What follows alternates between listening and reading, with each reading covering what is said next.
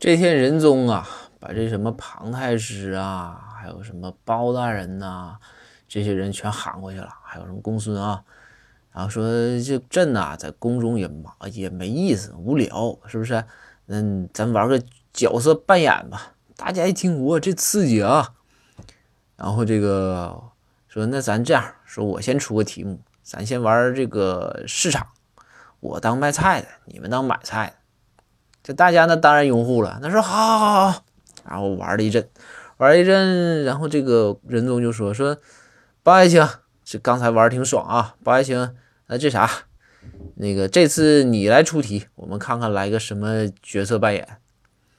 包大人那虽然说包大人正直，但是这个时候你君臣啊，这还是有别的。包大人想了半天呢，包大人说这样吧，皇上，我觉着啊。这个这样，假装您是皇上，我是丞丞相，您呢想对我说点什么呀？皇上听完之后啊，冷冷一笑说：“拖出去砍了。”